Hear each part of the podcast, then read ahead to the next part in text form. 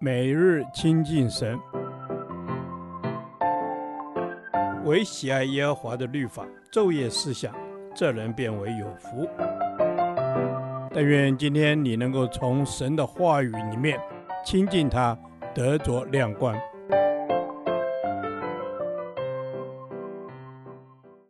哥林多后书第十三天，哥林多后书七章二至七节。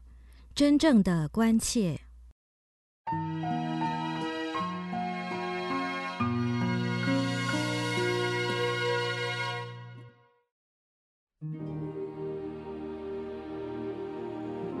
你们要心地宽大，收纳我们。我们未曾亏负谁，未曾败坏谁，未曾占谁的便宜。我说这话不是要定你们的罪，我已经说过。你们常在我们心里，情愿与你们同生同死。我大大的放胆向你们说话，我因你们多多夸口，满得安慰。我们在一切患难中分外的快乐。我们从前就是到了马其顿的时候，身体也不得安宁，周围遭患难，外有征战，内有惧怕。但那安慰丧气之人的神，借着提多来安慰了我们。不但借着他来，也借着他从你们所得的安慰，安慰了我们。因他把你们的想念、哀痛和向我的热心都告诉了我，叫我更加欢喜。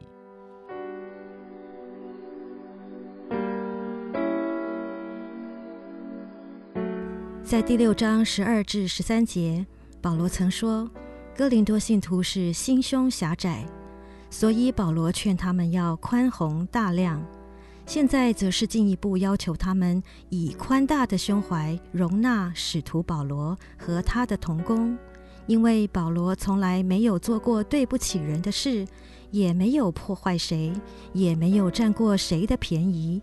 相反的，保罗时刻的记挂着他们，关怀他们，就好像哥林多信徒是他自己的儿女一样。这样的爱与关怀很值得今天的基督徒学习，特别是对传道者来说更是重要的功课。作为一个传道者，无论你牧养的是一间教会、一个牧区，或者只是一个小组，你在牧养他们时，必须将所牧养的教会、牧区、小组看成是自己的儿女、知己、好友一般，知无不言。毫无隐瞒地将福音的真谛传给所有的信徒，也愿意为他们奉献一切所能做的。牧养信徒时，若是缺乏真实亲密的关切，你就不能真实的给，真实的供应人生命的需要，那样是叫人死，是不能结果子的。当我们去探望家庭、牧养肢体，却没有一点爱的关怀。可能我们里面的动机是想要表彰我们的知识、属灵恩赐或能力，我们的探望与牧养就是虚假的，那结果是叫人死。养育儿女最重要的不是知识或才干，而是真实亲密的关心。牧养照顾信徒也是一样，所需要的是供应生命中所有的亲密关切。把教会肢体当成自己属灵的儿女一样去爱、去关心。我们若有才能去执行一项圣工，却对同工缺乏亲密的关心，我们的工作就不会结果子。要建立美好的家庭生活和教会生活，需要有亲密的关系。我们能结多少果子，并不在于我们能做什么。乃在于我们是否有真实而亲密的关心。那真实亲密的关切是愿意与他们同喜同悲的，能体会接纳他们内里的挣扎与破碎，让人在安全的环境中更多的敞开，带来真实的悔改，也使牧者得着安慰与喜乐。主啊，求你给我更多为父为母的心。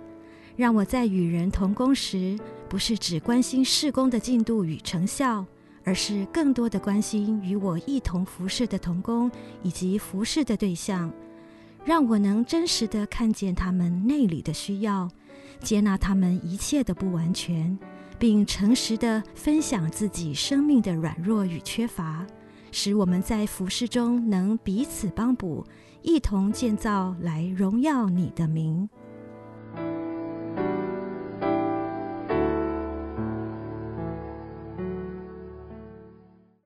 导读神的话，《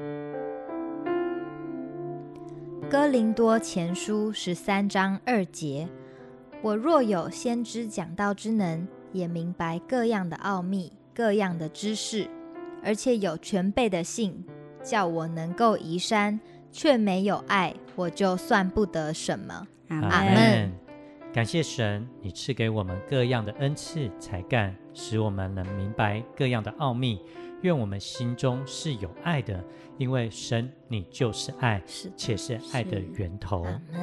是的，先知讲到的能力以及明白各样的奥秘，是我们所盼望的，都是从神而来的。若不是神的恩赐，靠着自己是无法得着的。主，是的，若不是靠着你的恩赐。我们靠着自己是无法得着的。我若依靠自己的才能，却不依靠神你的大能，那我就算不了什么。因为主，你就是爱，求你教会我们你爱人的眼光，爱人的心切，使我们能够靠着你的灵成事。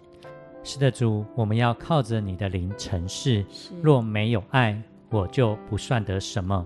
就算我有各样的恩赐才干，没有了爱，这一切也是空的，如同鸣的锣响的拔，没有任何的意义。